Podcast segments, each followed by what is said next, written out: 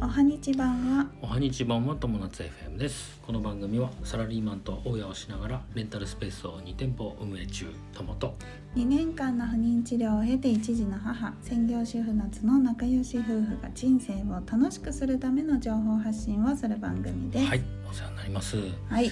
えっ、とねえー、今日ははい、今日のテーマいきなりいきますはい、お金のテーマでございまおす金のみんなが大好きお金のテーマです はい、 10万円が返ってきたおうというテーマでお話しますはい、でね結論から言うとはい、えっ、となん確定申告はい、うん、確定申告で、えー税務署から、えー支払いすぎた税金が返ってきたっていう感じかななるほどねうん、10万円返ってきました、はい、でね内容を見るとねうん、たった10万円なのって感じうん、うん、あのすごくねあの確定申告苦戦したっていうのもあってうん、その結果たった10万円か正確に言うと9万5100円はい、まあまあ約10万円としてそうだね思ってます。でねえっ、とまあ普通の人はさサラリーマンだから、うまん、あ、会社がうん、あの源泉徴収っていうのをしてうん、で、まあ、確定申告はほとんどいらないわけですよ。はい、そうですね。まあ、やる人でもなんだろうあのふるさと納税の分とかさはい、はい、ねそさうだねまあ、やるうでんもそのふるさと納税も今やんなくてよくなってるから、あ、そうなノんンだス。トップあ、ワンストップなノんンだストねッ。プ納税ができるようになったから、もそううだね確定申告ほとんどしなくてもしない、普通のサラリーマンだったそうだね。でも僕の場合だと、はい、まあ、レンタルスペースと、うん、えー賃貸不動産のはい、えー分があるのではい、確定申告はしなきゃいけないはいで、すね。でえっ、とまあえー、と普通のサラリーマンの給料で、えー引かれた税金が返ってきたって感じかな。うん、うん。でね、とんでもないこ去年ですね令和3年度分ですねはいとんでもないマイナスでございますあのい確定申告は、はいまあ、マイナスっていうかマイナスとかあるんだね確定申告に、あの要はね不動産買った分のうん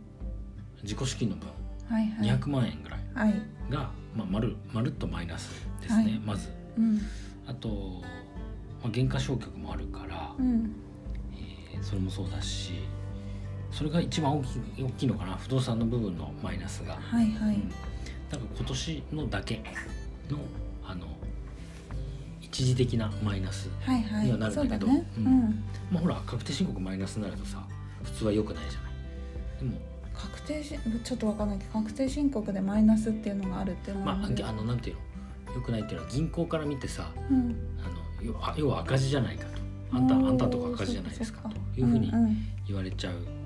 なるほどねだけどうんまあ、でも不動産買った分がさもう見て取れればうん不動産買った分うでんマ別イナスに異常ななんマだよイナスではないよってことねそうそうそうでそれ以外の、えー事業の部分例えばレンスペの部分とかうんもまあがっつりプラスだしはいあと、えー不動産のその家賃収入ですね、はいはいこの部分もまあちゃんと出てるし、はいえーそれでプラスしたものよりもまあマイナスの方が大きいよとうんいうことですね、うんはいマイナスした部分が大きいあとね大きかったのが医療費はい不妊治療の医療費でござそいうまだす、ねこれ1年間通してなんと100万円です、はいうん、100万円かかってます、はでいえっとうち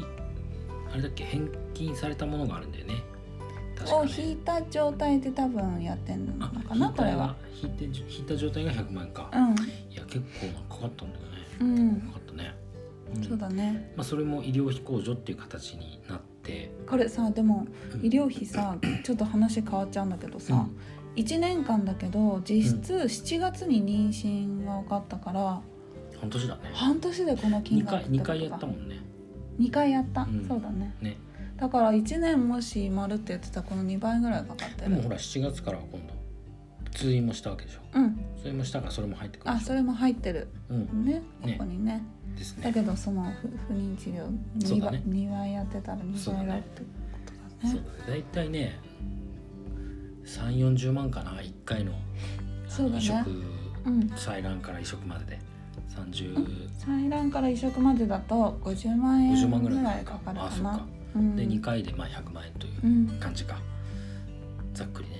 はいあとねふるさと納税もそう5だ万ね円突っ込んでますやってるからねでえっとまあちょっとざっくりここだけ言おうかなうんえっと、レンスペでだいたい売り上げが200万円でしょうんで不動産の家賃収入で、まあ、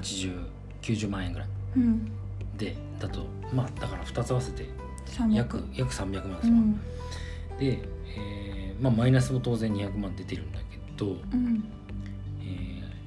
こんだけ、まあ、節税をしたわけですよね僕,、はい僕たちそは、うだねこう工場とかいろいろしたしてうんうんでないろいろやって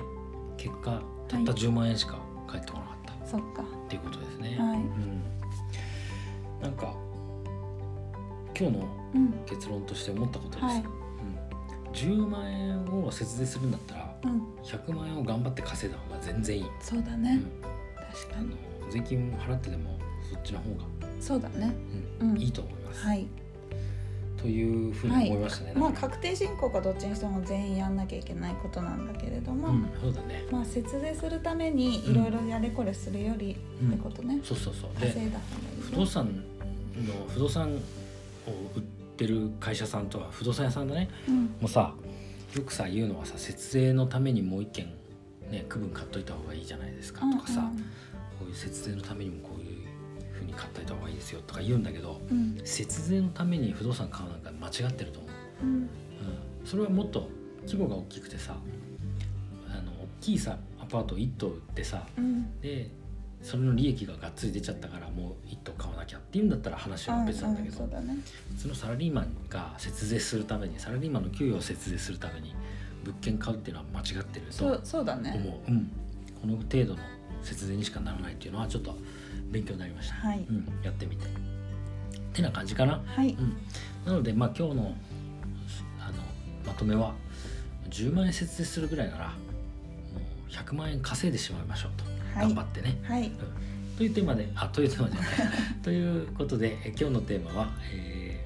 ーお金えはいー10万円返ってきたというテーマでお話ししましたはい人生が楽しくなる友達 FM 本日も最後までご視聴ありがとうございましたありがとうごまざいましたたねバイバイ